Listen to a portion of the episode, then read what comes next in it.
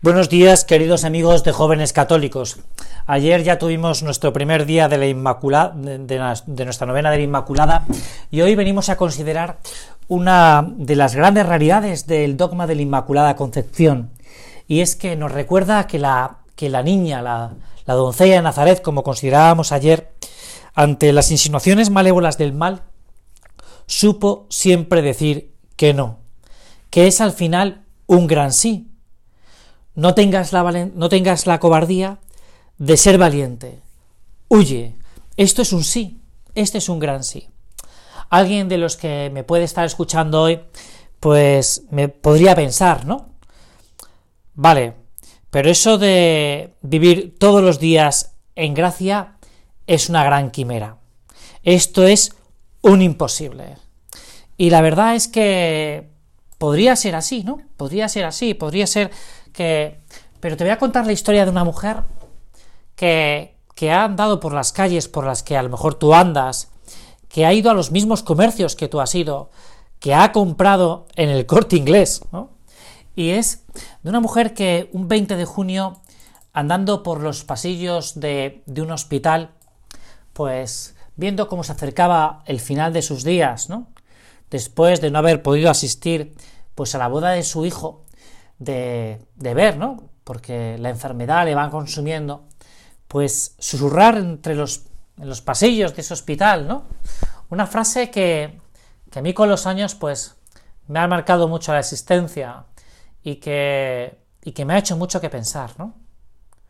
Gracias, Señor, porque no recuerdo haber cometido nunca un pecado grave, decía.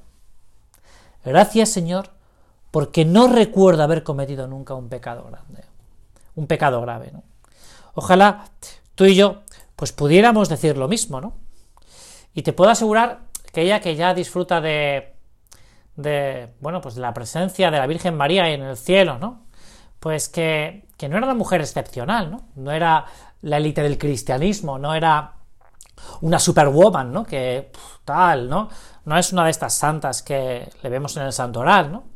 Es una mujer que, que todos los días lo que hacía es que acudía al sacramento a la penitencia, que a, diario pues acudía a la Eucaristía para coger fuerzas, que tenía su pequeño plan de vida en el que la oración pues era una fuerza para, para seguir luchando, pero ya está, ya está. Era como tú y como yo, ¿no? Es decir, esto de que eh, no se puede vivir en gracia de Dios, que es una quimera, que Mira, es una quimera para el que no lucha, ¿no? Y esto yo creo que es un punto fundamental, ¿no? A María Santísima, pues claramente, como le pasaría la vida de Jesús, ¿no? Pues también se le plantarían, eh, se le plantarían esas situaciones que, son incómodas, ¿no? Y que tendría que vencer, ¿no? Como, como todo hijo de Dios, ¿no? Y, y, y ya está, ¿no? Pero lo que no vale es el decir, bueno, es que no puedo, ¿no? Porque, eh, vale, si no puedes, pues lo primero que tienes que hacer es pedir ayuda.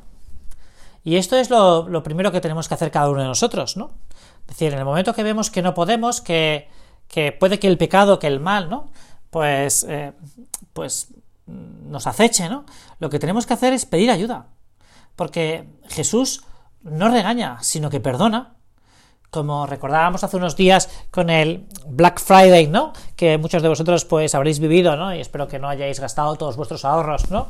Pues los Men in Black, los, hombres de negro, eh, perdonan los pecados a precio de saldo, ¿no? A precio gratuito, ¿no? Es que Dios lo que hace es perdonarme. Son hombres como tú y como yo, ¿no? Pero que han recibido una gracia, una gracia, un don, que es la de ayudarte. La de ayudarte porque yo recuerdo una vez que vino una persona a confesarse ya hace muchos años y la verdad es que... Y al terminar la confesión, pues me dijo, oiga, además de perdonarme, me va a ayudar, ¿verdad? Claro, la confesión al final nos ayuda. Por esos consejos, por, porque, porque el Señor coge y, como le escuchaba recientemente, pues a un hombre muy, muy santo, muy bueno, ¿no? Lo que hace el Señor a veces de una, de una confesión es que nos elevemos todavía mucho más, a, mucho más arriba de lo que estábamos, ¿no? Eh, y ya está, ¿no? María pues ha sabido, eh, supo vencer, ¿no? Y nosotros también tenemos que, que, tenemos que saber aprender a vencer, ¿no? Eh, hay una ocasión en que en el que ella, que es una, una mujer joven, una joven profesional, ¿no? Y que tiene dos hijos, uno de ellos le toca hacer la primera comunión ese año, y entonces se plantea el dilema de ¿qué voy a hacer yo? Me acuerdo que vino con esta problemática, ¿no? Porque llevo varios años sin confesárseme, ¿no? Y, y un domingo en el que lleva a los niños a misa, porque claro, van a hacer la primera comunión, ¿no? Se decide dar el paso a ir al confesionario.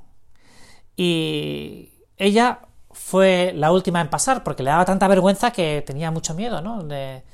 y, estaba tan nerviosa que, no se atrevía a dar el paso hasta que al final, pues gracias a Dios, pues, pues da el paso y se acerca al confesionario y, y le suelta al cura, le suelta al sacerdote esta mujer, ¿no? Padre, llevo varios años sin confesarme. Y el sacerdote, como a todos, le dice, bienvenida, ¿no? Es lo que, es lo que decimos los curas, ¿no? Bienvenida. Y entonces empecé a hablar y, y decía esta mujer que ya no se detenía. Ya no se detenía y decía cosas que no me detuve a pensar si eran pecados o no. Hasta que hubo un momento que el sacerdote, al terminar, le dijo, ¿verdad que, que no es lo mismo venir a contárselo a Dios? Y es que esto es al final la confesión, ¿no? La confesión, la victoria es y este es el mejor regalo que le podemos hacer a la Virgen San María en, esta, en, esta, en, esta, en esta novena, ¿no? Es una gran confesión. Hace poco os lo decía, os lo aconsejaba también hablando de pues del Adviento y de la preparación de la Navidad, ¿no? Lo que el Señor quiere al final es un corazón limpio donde pueda el mejor corazón para, para nacer del Señor, pues era el de su Madre Santísima, ¿no? Porque era un corazón inmaculado, un corazón limpio, y ahí es, es donde, pues, mejor acogido puede estar, y donde puede estar mejor acogido para ti y para mí, ¿no? En un corazón limpio, y esto es a lo que nos invita, pues, el mejor regalo que, como te decía anteriormente, de esta, de esta novena inmaculada. Pero de todas maneras, si al final, pues, pues nos manchamos y no somos capaces de, pues no, tenemos que preocuparnos tampoco, porque el Señor es tan bueno que, nos quiere limpiar, ¿no? A mí hay un punto de un libro de San José María que, me encanta, ¿no? Y que te, lo voy a leer porque es como trata a María a sus hijos, ¿no? Si yo fuera leproso, mi madre me abrazaría. Sin miedo ni reparo alguno, me besaría las llagas. Pues, ¿y la Virgen Santísima? Al sentir que tenemos lepra, que estamos llagados, hemos de gritar Madre, y la protección de nuestra madre es como un beso en las heridas que nos alcanza la curación.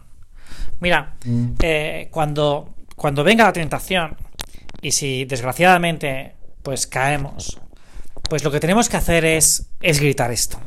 Madre, para que ella nos cure, ¿no? Para que ella nos cure, para que ella nos limpie, ¿no?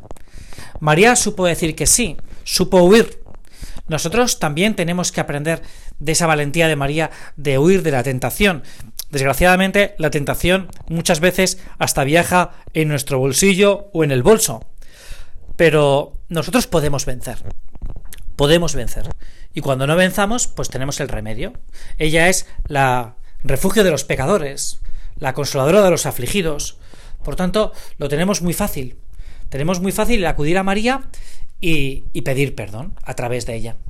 Hubo una ocasión que, y creo que es así, porque María siempre está junto a su hijo, que alguien me dijo, y no sé, que María está escuchando cada una de nuestras confesiones, está al lado del sacerdote.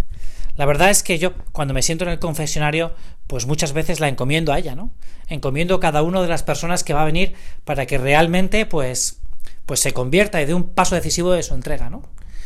Porque al final, eh, los pecados es entregarlos, ¿no? Entregarlos a Dios para que los limpie, para que los cure, para que los, para que haga con ellos una gran catedral, ¿no? Y creo que es una cosa muy bonita, ¿no? Que tú cuando, cuando vayas a confesarte, cuando vayas a pedir perdón, aunque se lo vayas a pedir a perdón al Señor, a Jesucristo, pues, pues te des cuenta de que está María ahí a tu lado, ¿no? Animándote, aconsejándote, alentándote, ¿no? Y, y verás la paz que te produce. Recientemente alguien me decía, y a mí me ha ayudado mucho también, ¿no? Que al salir del confesionario lo que había notado era una inmensa paz, ¿no? Una inmensa paz. Y es que el Señor, lo, uno de los frutos del Espíritu Santo es este, la paz. ¿Y qué nos va a dar María, la esposa del Espíritu Santo? Pues paz. Paz y tranquilidad. En ningún momento pues Jesús nos recrimina, sino que al final nos anima, ¿no? Si una persona sale herida del confesionario, pues en parte la culpa a lo mejor porque ese día pues pues ha salido porque esa confesión pues no ha salido bien. Pero yo conozco pocas personas que hayan salido muy enfadadas de un confesionario. Vamos, en todos estos años de mi labor pastoral no conozco a nadie que del confesionario no haya salido pues con una cierta paz, con una cierta alegría, a lo mejor con la pesadumbre de decir, pues tengo que ser, pues, pues me cuesta, ¿no? Me cuesta vencer, ¿no? Pero, pero, pero con la ayuda de Dios voy a poder, ¿no? Voy a poder, ¿no? O con la pesadumbre de decir, son los de siempre, ¿no? Los pecados de siempre, que esta es una de las cosas que la gente te dice habitualmente, ¿no? Bueno, al Señor no le preocupa que sean los pecados de siempre. Ah, lo, que, lo, extraño sería que fueran los pecados de nunca, ¿no? Eh, bueno, pues hoy terminamos esta novena pidiéndole al Señor que si podemos, que no pequemos nunca como esa buena mujer con pecados graves, ¿no? Que comentábamos al principio de esta novena.